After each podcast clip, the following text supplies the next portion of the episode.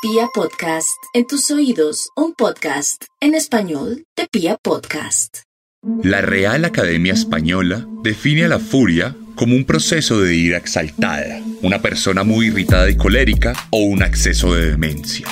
Todas estas definiciones se quedan cortas frente a las consecuencias reales que un día de furia puede tener en nuestras vidas. Bienvenidos a una nueva propuesta narrativa, un nuevo programa de los mismos creadores de Serialmente, una experiencia que busca ir más allá que el podcast promedio.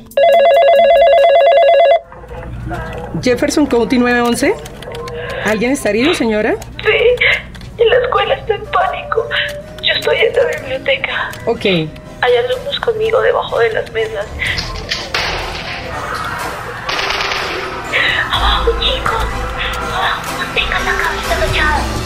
Un día de furia, cuando el odio se funde en nuestras manos.